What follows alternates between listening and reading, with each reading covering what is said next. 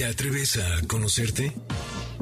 MBS 102.5 presenta Conócete. Un viaje a tu interior que, de la mano del Enneagrama y otras herramientas, te ayudarán a encontrar la mejor versión de ti. Conducen Andrea Vargas y Adelaida Harrison. Comenzamos. Muy buenas tardes, esto es Conócete y nosotros somos Adelaida Harrison y Andrea Vargas. Y bueno, hoy llegamos felices porque vamos a tener un programa padrísimo, diferente, psicológico, por supuesto. Trajimos una invitadaza. Vamos a hablar sobre activando tu coach interior. ¿Qué es esto del coaching? Pero además tocando esta parte emocional, esta parte interna que necesitamos todos y que nosotros mismos nos vamos a, a echar porras. Entonces, bueno, ¿cómo estás, Adelaida? Cuéntanos. Muy bien, muy contenta y con mucha curiosidad, mucha curiosidad. ¿Podemos realmente ser nuestro coach interior? Vamos, yo creo que sí, pero mejor que nos diga la experta, ¿les parece? ¿Ustedes qué piensan? ¿Tienen un coach interior? ¿Tienen una madrastra? ¿Tienen un juez? ¿Qué es lo que hay dentro de ti? ¿O cuántos personajes habitan dentro de ti? Porque finalmente yo creo que tenemos muchos personajes, ¿no? Como que metemos a nuestros papás, nuestras creencias, nuestros maestros, y al rato ya traemos un comité ahí que tiene que tomar nuestras decisiones y es complicadísimo vivir así. Pues bueno, el coach interior será el que te diga qué es lo que tienes que hacer, porque al final del día, qué cierto es eso, uno es el que sabe. Me pasó hace poquitito, me subí a la presión y yo, qué horror, y tengo la presión alta, entonces traté y decidí, soy nueve, yo tengo crisis de salud, nunca me enfermo, pero dije, voy a ser responsable y voy a ir al doctor. Fui al cardiólogo y el cardiólogo me dice, ay, le voy a dar un diurético para bajarle la presión. Le dije, oiga, soy muy sensible a las medicinas, doctor. No, no, no, es un diurético súper sencillo. Entonces ahí me voy de viaje me tomo la medicina el segundo día, la presión más alta, y me, sentía mal. Tercer día, fatal. O sea, haz de cuenta, yo soy de 90, subió a 110, 120, 127. Le hablo y le digo, doctor, estoy fatal, cada día peor. No, no, no, está nerviosa. Por supuesto, le habla a mi doctora de las hormonas y me dijo, deja la medicina un día y ve qué pasa. Presión perfecta, 90. Entonces dije, ¿por qué no escuchan los médicos y no te hacen caso? Entonces finalmente uno sabe que esa medicina no te está cayendo bien, pero no nos escuchamos, hacemos caso a todo mundo, porque el doctor es el que sabe, porque los hijos son los que te dicen, ve al doctor. O sea, al final del día le hacemos caso a tanta gente, tantas personas adentro y afuera de nosotros, que acaba siendo un desastre en nuestra vida. Ok, pero bueno, no has presentado a nuestro No, eso voy. Ya me fui al rollo, pero bueno. Ya regresé. El día de hoy tenemos a Adriana Fonseca, que se presenta a sí misma. Nos dijo que es porrista emocional, aparte de licenciada en pedagogía y maestría en psicología evolutiva, positiva también, y terapias breves y focalizadas. Bienvenida. Gracias por estar encantada, encantada. O sea que tenemos aquí a todo un personaje. Oye, Adriana, pero a ver, cuéntanos, ¿qué es esto de un coach y el coach interior? O sea, si nos puedes así definir un poquito. Pues mira, es que es justamente de lo que estaban hablando. Tenemos tantas vocecitas interiores, es increíble, ¿no? Cuando te, enfrentas a situaciones buenas, malas, regulares, algunas catastróficas, te empiezas a acordar, ¿no? Así como de cosas, de, frases horribles que te dijeron de niña, ¿no? O de sentencias, o me dijo el doctor, o esto me lo prohibieron, no, ay, no, no, no, acaba de salir en las noticias esto, qué cosa tan más espantosa, ¿no? Y como que no acabas de encontrar, entonces, ¿a quién le vas a hacer caso? ¿No? Entonces, a veces te falta esto, ¿no? Que es un coach interior, es un entrenador personal que te diga, mira, para lo que ahorita te está faltando, híjole, haz más fuerza de bracito, ¿no? O, sube más escaleras, o ponte más lista cuando te pase eso, porque por eso te tropiezas y te caes, ¿no? Y también, pues, es, es un terapeuta de bolsillo, ¿no? Porque acuérdense que los coaches, por supuesto, ¿no? Que te, claro que te ayudan a ver por qué te fueron bien o mal las cosas, te ayudan un poquito como a contactarte contigo mismo y a cambiar de actitud. ¿No? Que es muy importante, a no bajonearte, a no culparte, a no criticarte, sino decir, oye, todo eso ha sido aprendizaje. Entonces, capitaliza y síguele. Ok. Oye, ¿y por qué, me da curiosidad, por qué te llamas porrista emocional? Porque fíjate que entre las cosas que, que, que nos hacen sentir muy mal, es que es las vocecitas interiores que tenemos por nuestra cultura, muchas veces también por tradición familiar, son como de regaño. No, yo no sé por qué. De repente nos educaron mucho regañándote. Como que lo, que así sí te iban a corregir, como que le había caído muy mal, ¿no? A alguien y por eso ya enfadado, como que te corregía, ¿no? Y yo decía, Pero qué locura es esa, o sea, si el aprendizaje es de los intereses que más satisfacen el corazón humano y más nos hacen sentir felices. ¿Cómo es posible que a veces le haya ocurrido enseñarte, corregirte, guiarte, como reconduciendo, ¿no? O sea, echándote porras, decir, oye, se te ocurrió una cosa genial, nomás que así no le hagas porque te va a explotar. Oye, es buenísima tu idea, pero ahorita espérale porque tienes que tener timing, tienes que esperar, tienes que juntar la anita, tienes que meterle un poquito más de coco, ¿no? Entonces, nos faltó más que esto, ¿no? De todo el día estarnos diciendo, alguien que nos animara, ¿no? Que tomara la parte como que habías hecho bien, la ilusión que tenías, como sí. Como sí. Claro, o sea, cuando te dicen, oye, mamá, quiero ser presidente, en vez de decirle, ahí estás loco, es decirle, ah, sí, ¿cómo vas a llegar? ¿Qué vas a empezar a hacer hoy para ser presidente? Llégale. Claro, que sí, claro que sí. Muy bien, me encanta ese, ese término. Y bueno, cuéntanos un poquito de estos esquemas emocionales, ¿no? Que nos platicó en un principio. ¿De qué se tratan? O sea, cuéntanos. Mira, las, las vocecitas interiores no nada más son voces así de que pienses que estás alucinando y enloqueciendo. En realidad son como que le picas un botoncito y se te viene inmediatamente así como le picas a una app o llamas un archivo en tu compu, ¿no? O sea, te viene de repente una respuesta preprogramada, ¿ok? Y eso es un esquema emocional. Entonces, por ejemplo, alguien me, me corrige y me siento fatal se me rompe la autoestima, siento que no me quiere, eh, me, veo miserable, me veo de que para qué hice nada, mejor no hubiera yo hecho nada. Ese es un esquema emocional. Son un esquema nacional, es como reactivar una respuesta que tuviste en la infancia ante una circunstancia. Así es. La tienes instalada y inmediatamente la llamas. Es como este sintonizar en el radio una estación o cambiarle a, a la tele ¿sí? Radio Miseria, ¿haz de cuenta? Ahí estás, ¿no? Este, entonces, Radio Miseria. No, no, de, veras, yo digo, a ver, ¿a quién se le ocurría sintonizar Radio Miseria? A nadie, ¿no?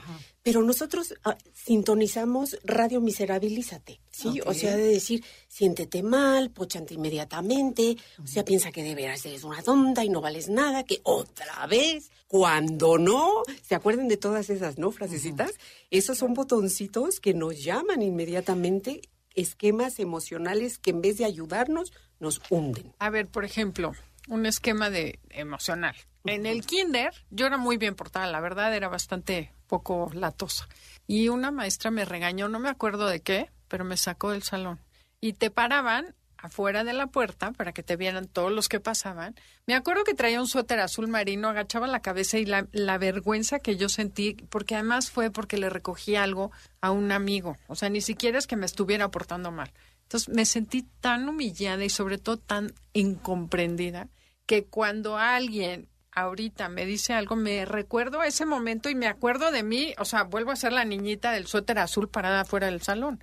Eso es un esquema emocional Eso es un esquema emocional negativo. O sea, creencias que introyectamos en nuestra infancia. Creencias que introyectan y que te disparan una respuesta emocional. O sea, ya, ya aunque sea otra circunstancia, tú vuelves a sentir vergüenza y culpa. Claro, totalmente. Y vives la vida entera, o vivía más bien ya, ¿no? tratando de compensar y ganarme el derecho a no sentirme avergonzada. O sea, como nunca es suficiente lo que haces para tener derecho a existir, casi, casi.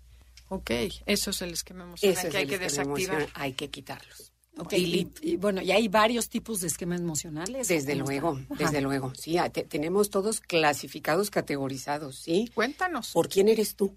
Sí, o sea, se, se, llama espejeo, es, una, es un fenómeno muy gracioso en la psicología, ¿no? O sea, ya ven que en las películas mexicanas antiguas, así cuando salía el vampiro, ¿cómo sabías que era el vampiro? Porque en el espejo no se reflejaba, ¿no? Entonces ya sabías que era el vampiro.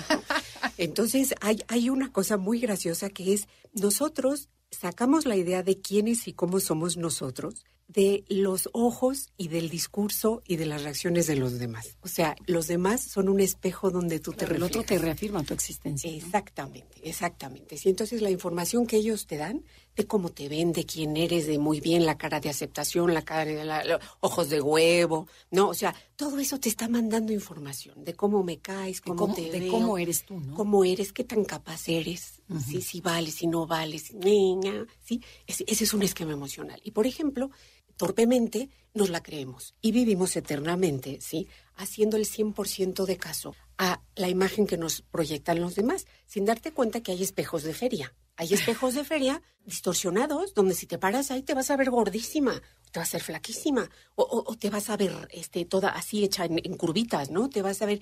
Ese es un esquema emocional, el privilegiar, el dar de preeminencia, el creer primero ¿Cómo me están reflejando los demás a mí? Que lo que yo me soy capaz de introspeccionar y decir, a ver, hice mi mejor esfuerzo, yo sí tengo este talento, yo sí tengo esta cualidad. En este momento esta persona no sé por qué, con qué este cuestionario ni con qué filtro me está juzgando, pero te aseguro que no está viendo otras cosas, sí, que había dentro de mí y que sí he tratado de proyectarlas. Y qué difícil es aprender a hacer eso, ¿no? Porque yo creo que ahora sí, sí lo hago o lo hacemos, pero te lleva mucho tiempo confiar en ti y decir, qué pena, si escucho lo que tú dijiste, pero no tienes razón, o sea, validarte a ti antes que al otro, creo que es una de las cosas que cuesta más trabajo y lleva mucho tiempo lograr, ¿no?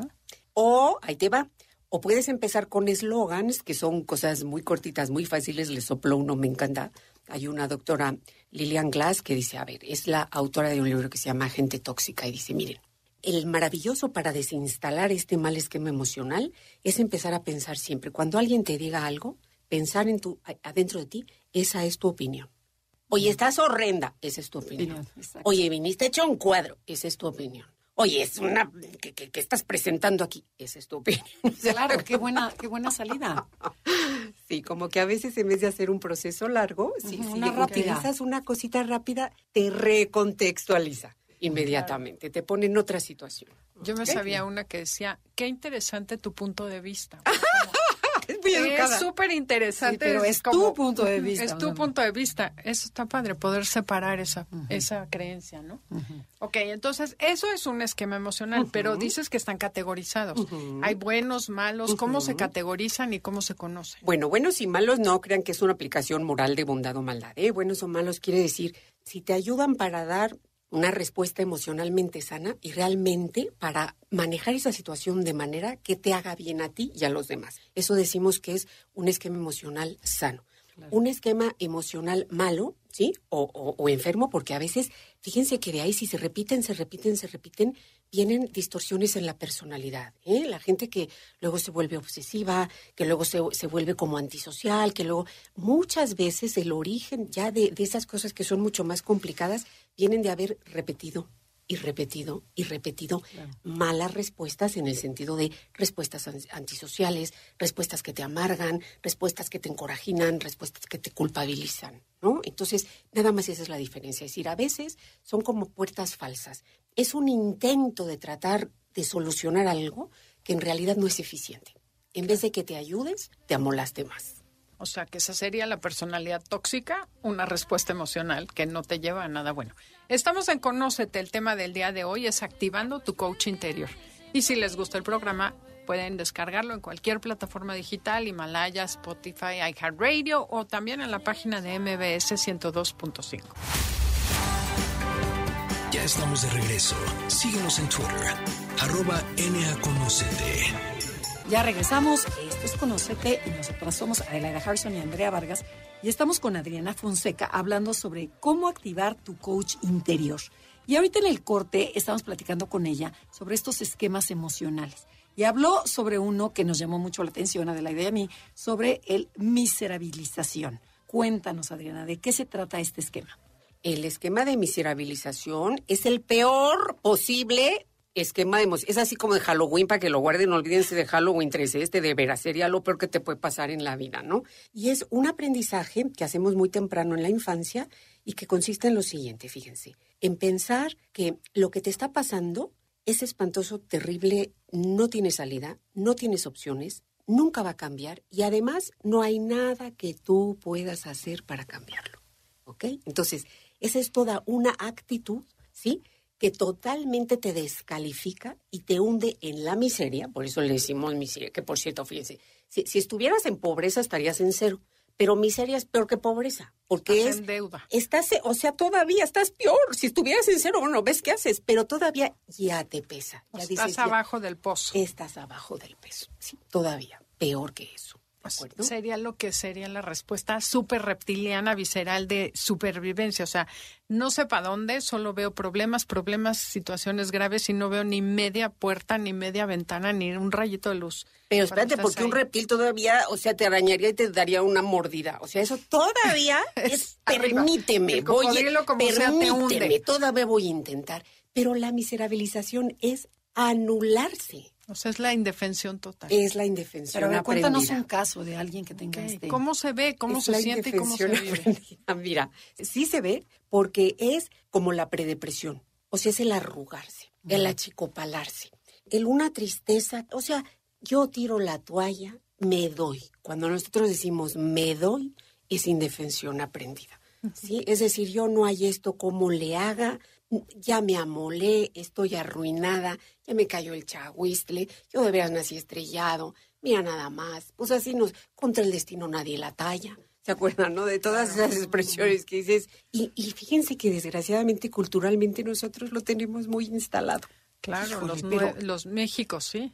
Pero a la vez cuando estás con una gente con este síndrome, no sé qué sea, le huyes. O sea, si es una persona que, que ve la vida así, dices, no, no, no, no, que no se me pegue su energía, ¿no? Yo ya me voy por otro lado. Y tienden a quedarse solos, ¿no? Por supuesto. Y por eso les digo que es un mal esquema emocional que genera peores esquemas emocionales a tu alrededor. y Claro, para y peor resultado, porque eso sí, nadie te va a querer ni ayudar. No, y ahí está, fíjense, una cosa tremenda. Cuando estás en esa circunstancia, nadie te puede ayudar si tú no empiezas a ayudarte a ti mismo. Eso es impresionante, es un principio de terapeuta, ¿sí? Ni tú, ni la Madre Teresa de Calcuta, ni nadie puede ayudar a alguien que no se está ayudando a sí mismo. Por eso la peor miserabilización es pensar que no hay absolutamente nada que tú puedas hacer. Porque Claro. está, te, te cortas la ayuda que te podrías dar tú y no dejas que nadie te pueda ayudar. Y si, si vamos rapidísimo a eso de la neurociencia, dice que el cerebro básico, así, súper reptiliano, tiene tres respuestas. Pelear, que es como la primera, ¿no? Huir es cuando ya veo que no voy a ganar, que sí ya estás un poco más abajo, supongo, ¿no? Porque dices, bueno, pues no, no voy a ganar, entonces mejor corro. O congelar, ¿no? Y el tercero es congelarte, este es- sería congelarte, o sea, hasta el muertito, y pues ya que la vida decía, si sobrevives, si no te come, ya ves cómo te levantas. O sea, es la peor respuesta. Todavía estábamos bajo congelarte. Porque todavía estás por tonto, por menso, por mi culpa, te lo dije, yo no. O sea, es, es miseria. O sea, congelarse es flota de muertito, ¿no? Claro. Aquí es no, es vete al fondo. O sea, Agar- abraza una piedra, abraza una y piedra y llórale.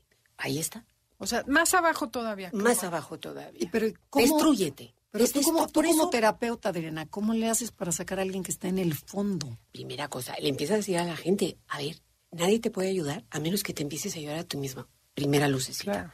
¿Ok? O sea, tú en ti, y ahí está la, prim- el- la primera vitacilina en la casa, en la oficina. Es decir, a ver, te tienes que empezar a ayudar a ti mismo. Es que hay algo que tienes, que puedes hacer tú por ti. A ver, contáctate. ¿De qué tienes fuerzas? ¿Cuál es tu talento? ¿Cuál es tu ilusión? ¿Qué cositas sí te acuerdas? ¿Qué te parece? O sea, le regresas la bolita. Nosotros no podemos jalar a alguien que está tan abajo y tan pesado. Sí, o sea, tiene que empezar a flotar un poco solito. Y la segunda, que es maravillosa, que viene ya un poquito con todo lo que necesitamos contrarrestar la miserabilización, es el optimismo de empezar a ver opciones. ¿Ok? O sea, ser optimista, el aprender a ser optimista, dice Martin Seligman, lo más importante es que tú no te creas que no hay para dónde. Esa es la primera más importante. Dice, a ver, pues déjame ver, a lo mejor aquí, a lo mejor allá, a lo mejor esto no está intentado, a lo mejor está acá. Entonces, si tú haces eso, es decir, es que tiene que haber algo que yo pueda hacer, reviertes ya una parte importante de la miserabilización. Y la segunda, ¿para dónde? Pues empieza a buscar. Tiene que haber opciones. Busca siempre por donde sí se puede, no por donde toin, toin, sigues dándote. ahí. Repitiendo. Oye, ¿y qué otros esquemas emocionales hay? La culpa. Mm, Es la malvada del cuento también. ¿sí? Pero hay mucha gente que no siente culpa, ¿verdad? O sea, no todo mundo, porque dices, es que todo mundo sentimos culpa. No. no. no, hay gente que es inmune, sobre todo por generaciones. Una ¿Y a qué, genera- a qué se debe? ¿Es baja te la inculcan. No, otra vez, es un mal aprendizaje emocional. Ah. ¿Ok? Te enseñan que si algo sale mal, fue algo que tú hiciste, que es terrible, es por una característica que tienes tú. O sea, no es que te equivocaste esta vez, es que tú no, o sea, eres tontísimo. O sea, la culpa es decir, lo que produce que esto salga mal no es algo que yo pueda cambiar, es una característica mía que no me la puedo quitar. ¿Ok? Salió terrible, no tiene remedio, que eso es mentira. O sea, todo en esta vida tiene remedio. Yo te diría más, un esquema que contrarresta la culpa es decir, a ver, si yo lo produje, yo sé cómo lo eché a perder. ahora yo sé cómo lo puedo arreglar. Precisamente por eso. Claro, ¿Sí? pero la miserabilización te pones en postura de víctima absoluta y si no te haces responsable no puedes responder diferente. Sí, pero la, te voy a mover nada más la responsabilidad porque para nosotros culturalmente la responsabilidad es un coscorrón extra. Claro, es culpa. Es, es, es la palabra bonita ah, de que como te, el embudo, como te mete en culpa. ¿Ok? Entonces, no di responsabilizar, tú tienes capacidad de gestionar. Tú, tienes, tú tienes en ti algo como le muevas todavía. Ok. Sí, es que, pero las palabras significan y no sabemos qué significan. Responsabilidad es habilidad de responder diferente. Pero son radiactivas, ¿eh? Las palabras llevan gérmenes de emociones positivas y negativas. Porque se los pusimos. Se los pusimos, pero te los producen. Ok. ¿Qué otro Modelito. modelito Ay, emocional? mira. de esquema emocional? Oye, están tremendos. Qué horror, no hay a cuál irle. Culpabilidad, luego a veces dicen negatividad, no, este, no. Pues, No, este, el, el pesimismo, sí, pero ¿qué es esto de la indefensión aprendida? Y luego hay toda una serie que está muy divertida porque además eso es como que cada autor tiene sus consentidos, son trampas mentales. ¿Ok? Entonces hay, hay autores que te avisan, oye, existe una trampa mental que se llama catastrofización. ¿Ok?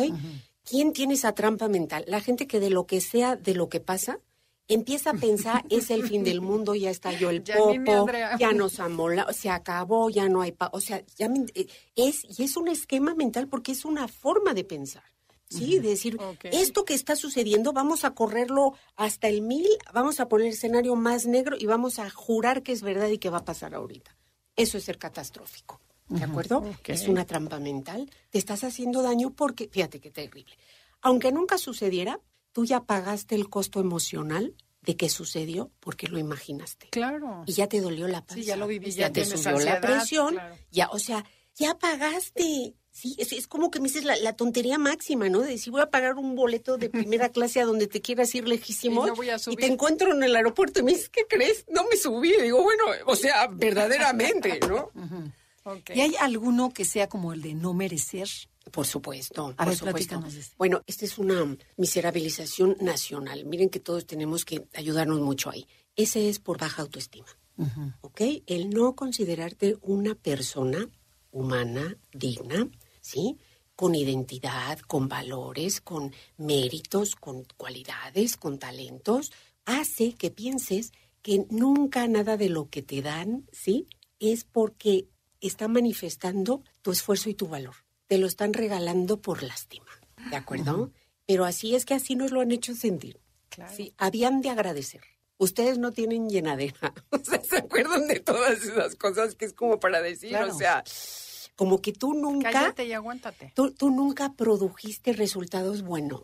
Fue una chiripa, te lo soplaron, alguien te ayudó. No puedes. Entonces, pues, no mereces, nunca mereces. Claro, ¿y cómo vas corrigiendo esa autoestima? ¿Cómo vas construyendo la autoestima? hay que hacer primero esta cosa, ¿no? Pensar, a ver, tengo que estar en mí, tiene que estar que yo pueda. Y la segunda es empezar a reajustar esto del espejeo y cómo pienso yo de mí mismo, ¿sí? Dice Martín Seligman, a ver, el antídoto es empezar a pensar despacito de veras y honestamente por qué sucedió lo que sucedió y qué hice yo para que sucediera, para bien o para mal.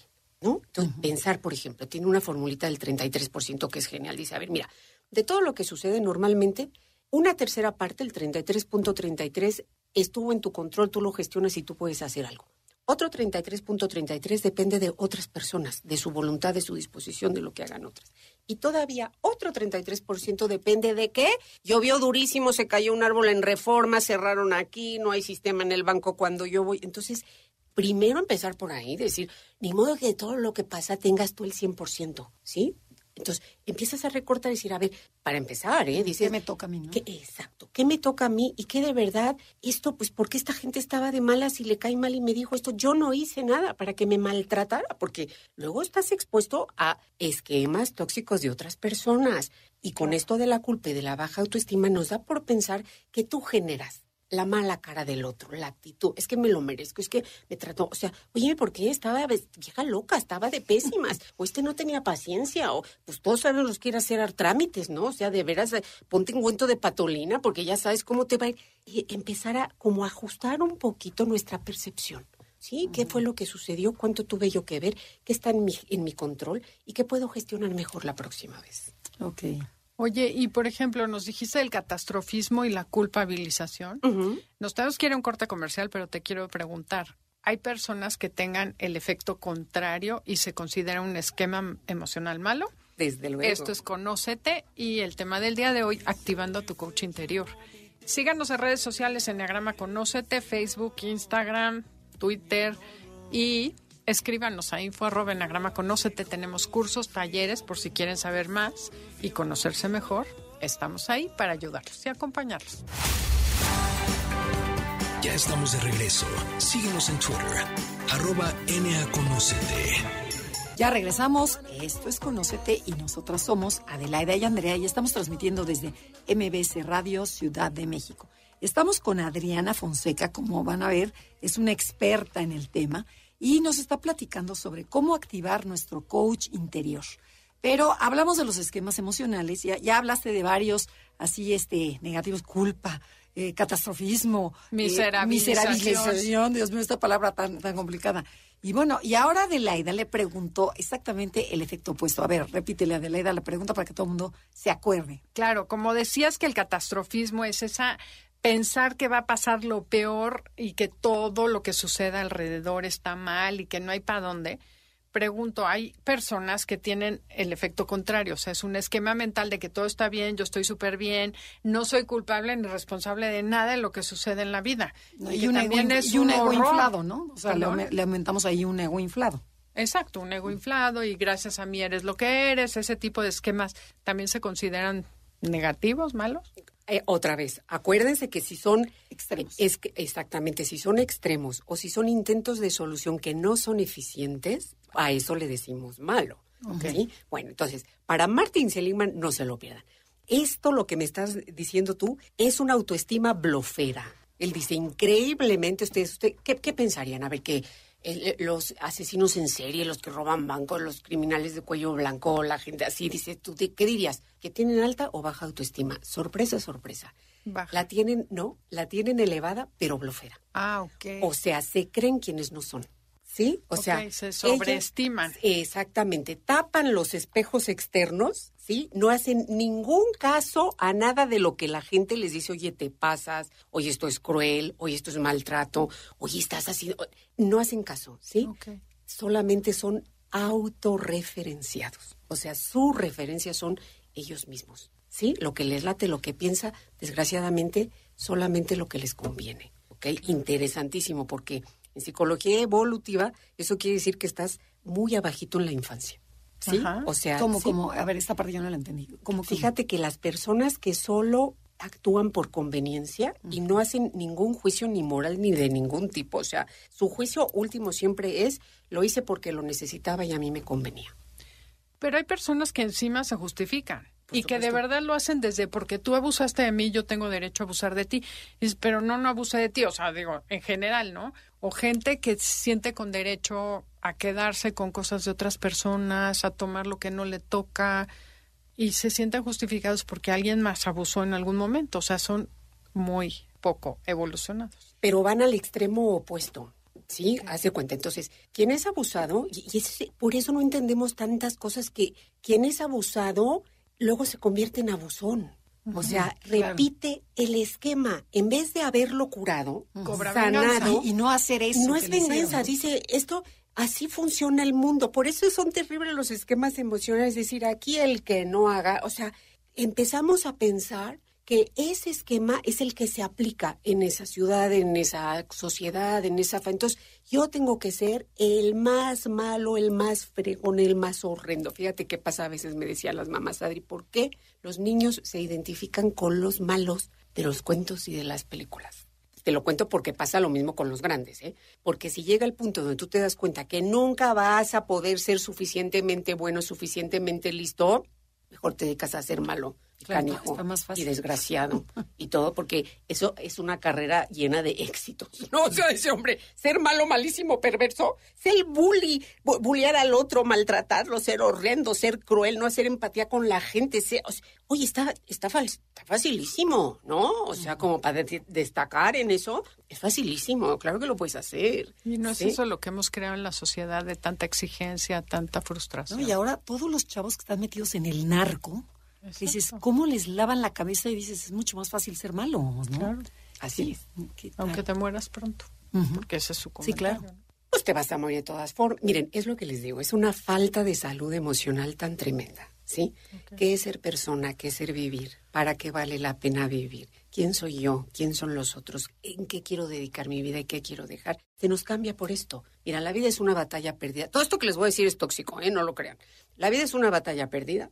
Total, pues para el tiempo que vamos a estar aquí. Pues sea bueno malo que... Mira, mejor tú roba, mata, sé malo, sé canijo, es lo que te lata, llégale a todo. Y eso es la, la persona que se va autodestruyendo, ¿sí? Porque le parece que con eso consigue algo y lo que está haciendo es ir en contra de lo que realmente lo hace persona y de lo que lo podría hacer feliz. Entonces, tiene esta paradoja de decir, ¿cómo teniendo tanto dinero todavía quiero más? ¿No? O sea, ¿cómo siendo tan malo no le paras? Le sigues. O sea, por eso.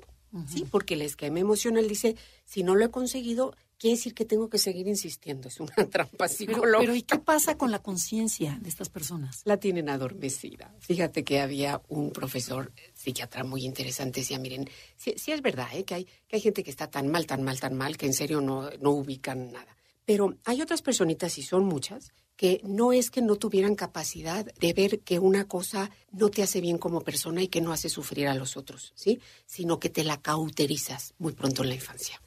¿Ok? Y entonces haces una mala conducta y te autoconvences. Sí, pues le saqué los ojos porque me veía feo. Claro, Y entonces, sociópata es eso. Pues se acabó. O sea, pero tenemos tal capacidad de rollo, ¿sí? También interior, que somos capaces de autoengañarnos y de adormecer todo eso. Sí, híjole, qué Sí. tremendo. Qué horror. ¿Y qué otro Horrible. esquema hay que no hayamos mencionado? Digo, por, porque ¿Cuál es alguien el- no ha encontrado el suyo. Ajá. ¿Cuál es de tus preferidos? O sea, de la gente con la que ves más, que dices, híjole, trae este esquema. Tanto así como preferido.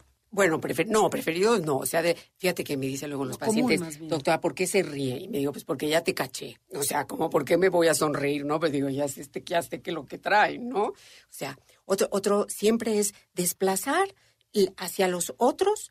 Nosotros no somos malos, no somos feos, no somos groseros. Es que los otros nos sacan el tapón, fíjate. O sea, proyección. Sí, son todo también. Sí, son de, según los autores, pues tienen diferentes nombres, ¿no? Pero esta hace mucho daño porque tú te llegas a convencer que tú eres una buena persona, que tú eres paciente, que tú eres bueno, que tú eres lindo, pero es que el otro, de veras, de veras, me- imagínate cómo será que me hizo decirle esto y esto y esto y esto. O sea, imagínate a, qué punto me llegó. O sea, te pinta el cuerno ¿Qué porque le tú no me atiendes. Pues, pues, es que de ¿Me veras, provocó? me, ¿Me asiste la razón. O sea, ve, por favor, ve, ve nomás a qué punto me llevas tú, que me obligas tú a hacer lo que estoy haciendo. Bueno, la violencia de género se da mucho así, ¿no?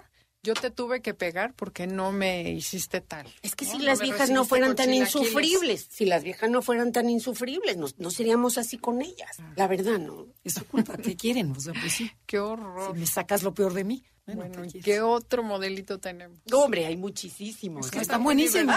Sí, están buenísimos y divertidos. Además es que está padre identificarlos, son patéticos, pero está muy divertido verlo. ¿En o cuál, sea, ca- ¿En cuál caemos? Porque es más fácil grados, abrir imagino, ¿no? tu conciencia y verlos cuando te ríes. No es que estén lindos, pero de una manera más amable. Ya me caché, ¿no? Ya me caché. Sí, exacto. que, de- a- de- sí nos sirve, sí nos sirven. Otra vez les digo, porque en vez de hacerte víctima, dices, esto poquito sí está en mi control. Entonces está padre. Ese, ese no es el día que se te salen los ojos de llorar ni que te da más culpa, sino que dices, o sea, qué felicidad.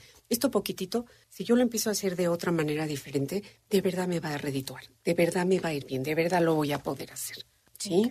Así es. Entonces, bueno, a ver, quedamos con más modelitos. Más modelitos, más modelitos. Bueno, de las, de las trampas mentales hay otra muy divertida que se llama lo- los adivinos, ¿no? Que te leen la mente. Ah, el mentalismo El, está mentalismo. buenísimo. Que se adelanta, ¿no? Sí, Ajá. el mind reading. Entonces, el mind reading es otra vez un mal esquema de pensamiento que nos hace equivocarnos. Miren, no saben cuántas, socialmente, cuántas conductas hacemos mal, decimos lo que no debemos, somos injustos, somos malvados, somos... y al revés, atribuimos a otros intenciones que no tenían, ¿ok? Y te amargas, te da tristeza, te sientes mal, ella que siempre fue mi amiga, es que esta persona que siempre ha sido conmigo, mira lo que me hizo, eh, seguro estaba pensando que esto, seguro ya le cae gorda, seguro no sé qué. Y es este esquema, ¿no? De decir, atribuir a los otros, ¿sí? Intenciones, pensamientos y juicios que ellos no, no tienen adentro de ellos. Tú te estás imaginando que ese te está, te está criticando, que a la otra le caes gorda, que este te lo hizo esto adrede, que claro que se dio cuenta, que te volteó la cara, que no, o sea, y eso, o sea, es, le estás leyendo la mente, en el sentido de decir eso no está sucediendo, pero a ti te lo está pareciendo, ¿ok? Y muchas veces es fruto de baja autoestima. Claro, el otro te espejea tu baja autoestima, ¿no? Sí. Ajá. Pero ¿y cómo se le llama en psicología a este este, porque en ese yo creo que caemos todos, o sea, porque suenan muy bonitos, así, pero to- en todos caemos un poquito, ¿eh? Sí, son trampas mentales. Ajá, pero esta trampa men- mental, esta última de adivinar la mente, ¿qué viene siendo en psicología? ¿Cómo, cómo le llamas al término? No, se llama mind reading. Ah, se llama mind reading, así Sí, como- mira, de mentes. To- Todos estos esquemas son muy divertidos porque lo- los utilizan mucho los gringos y son enfoques terapéuticos, sobre todo de terapeutas americanos. ¿no? Entonces, como ellos son simples, como que no se meten Sí, mucho a es la más teoría. fácil, ¿no? La- Co- claro. Como que es una cuestión de este decir, híjole, este hace mind reading, este hace catastrofización, este, y, es, y es muy fácil porque inmediatamente ya no te atoras muchísimo en por qué le pasó, sino decir, a ver, ha de ser esto, esto te pasa, mira, empieza a hacer este tipo de cosas y ya sales adelante. ¿sí? Oye, ¿y esto es de algún libro, teoría? O Sí, dónde? tiene, esto tiene mucho que ver con Aaron Beck, que es de psicología cognitiva. ¿sí? Que es decir, miren, cómo los esquemas mentales, cómo lo que pensamos nosotros acerca de lo que pasa, nos lleva a dar respuestas, ¿sí? Que están fuera de contexto, porque eso no está pasando afuera de nosotros, solo está pasando adentro de nosotros. Ok, está padrísimo. Es muy Ajá, divertido. Está súper interesante. Es muy divertido. Me encantaron. Bueno, yo estoy feliz con los catastrofismos, pero nos tenemos que ir a un corte comercial.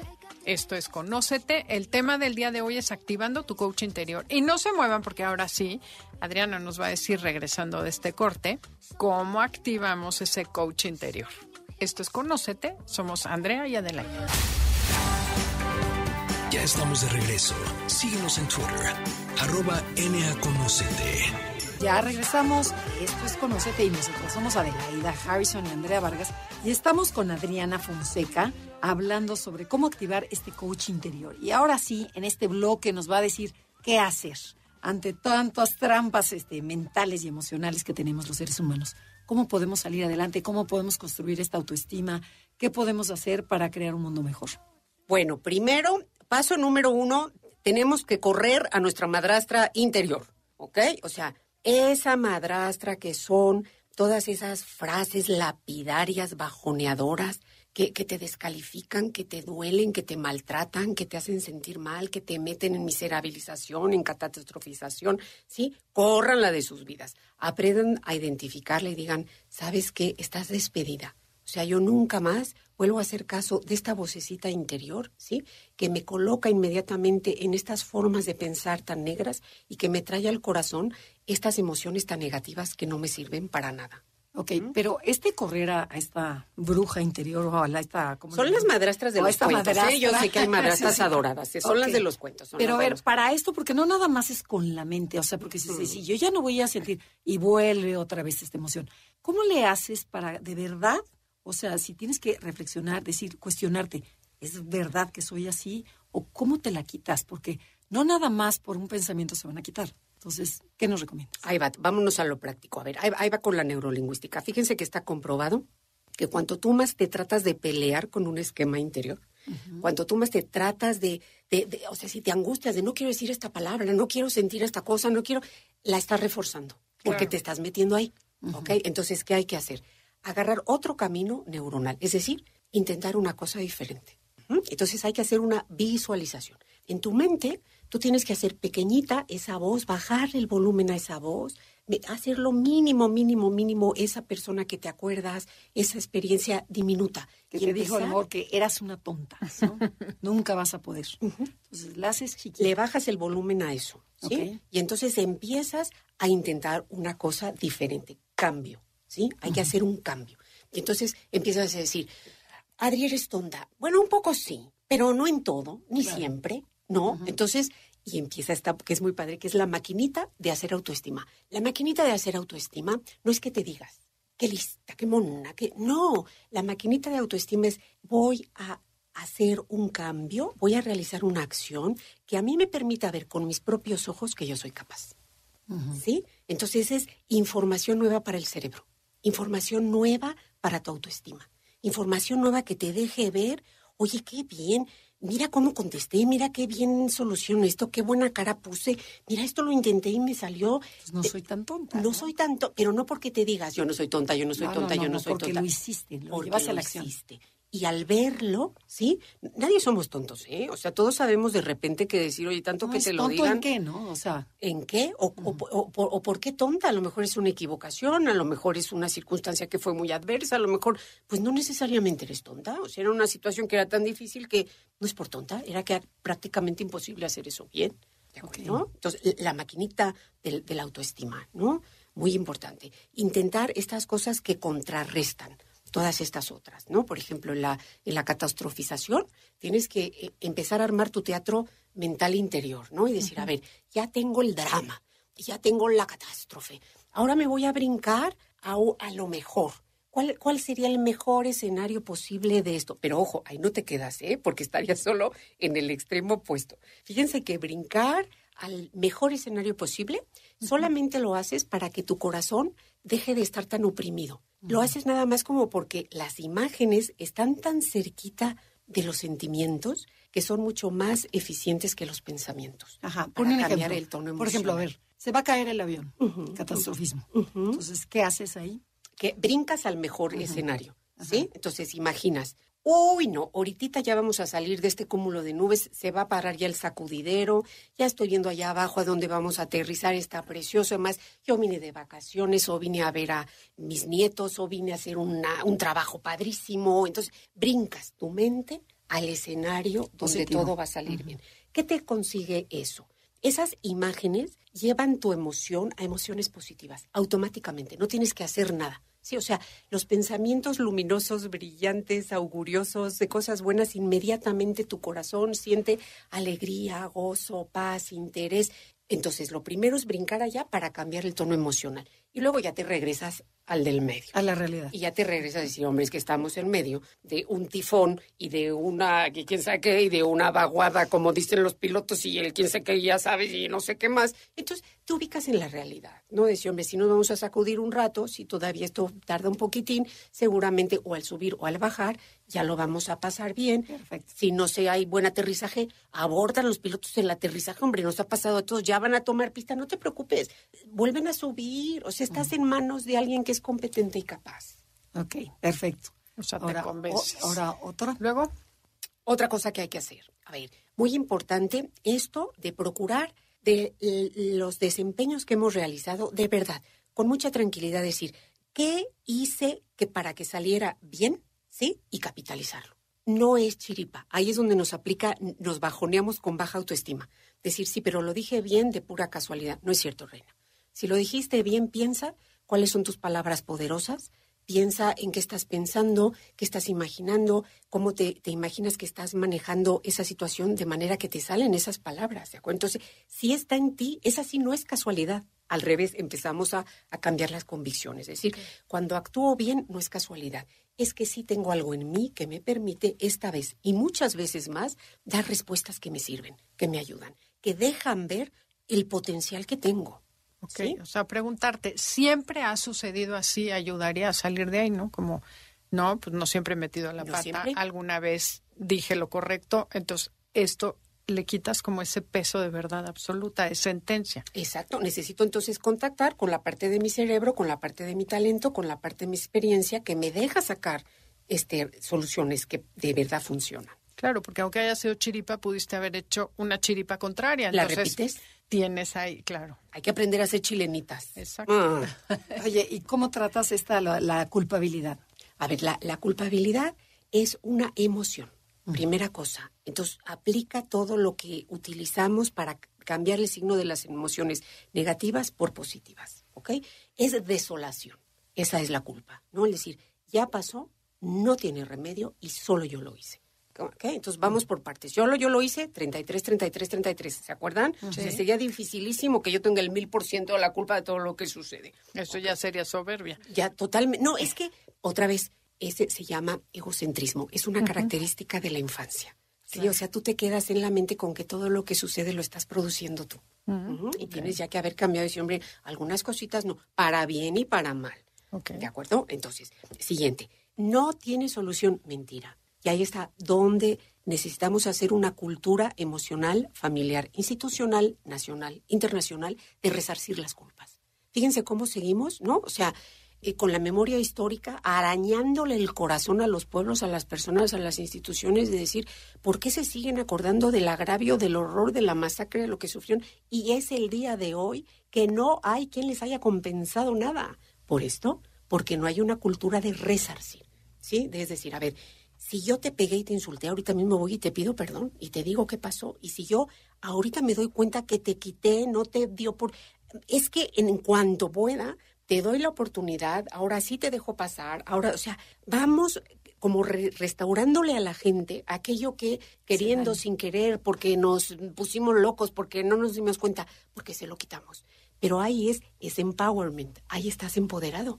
En vez de decir yo lo hice y qué mala soy y qué espanto decir, y ahorita mismo. ¿Qué puedo hacer? ¿Qué situación genero? ¿Qué condición está en mi mano hacer para que esto le ayude a la gente? Para que alguien aprenda, para que alguien se sane, para que esto lo superemos y sigamos hacia adelante. Claro, porque al final hasta el asesino tiene la oportunidad de pagar su culpa en la cárcel y cuando acaba su condena sale.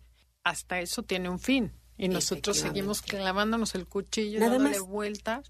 Como si de, con el sufrimiento pagaras. Ese, es, ese es otro. que mucha gente es esa creencia, ¿no?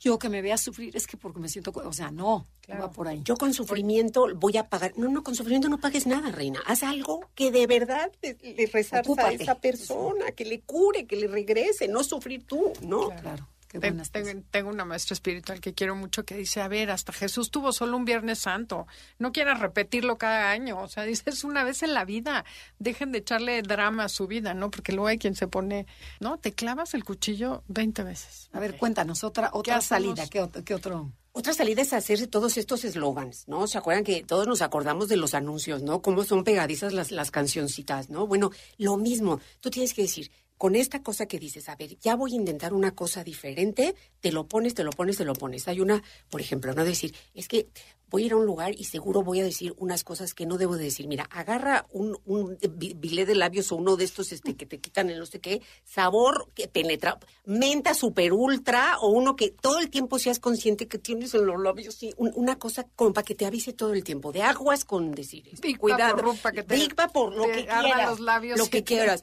O sea, se trata más que de hacer como un trabajo muy profundo de ello, de esto, de dónde lo saqué, y entonces en mi infancia y esta gente. No, es decir, mira, de aquí para adelante. A ver, si yo suelo hacer esto, ¿qué truco, trampa, bilé, jueguito, eslogan, algo que me, en este momento me alerte que yo tengo que cambiar y en vez de hacer eso, me va a ayudar a hacer otra cosa diferente. Okay. ¿Sí? Cambiar palabras es otra. Hay que el, vocabulario. Si siempre dices una, pues eh, empieza a tratar de decir otra.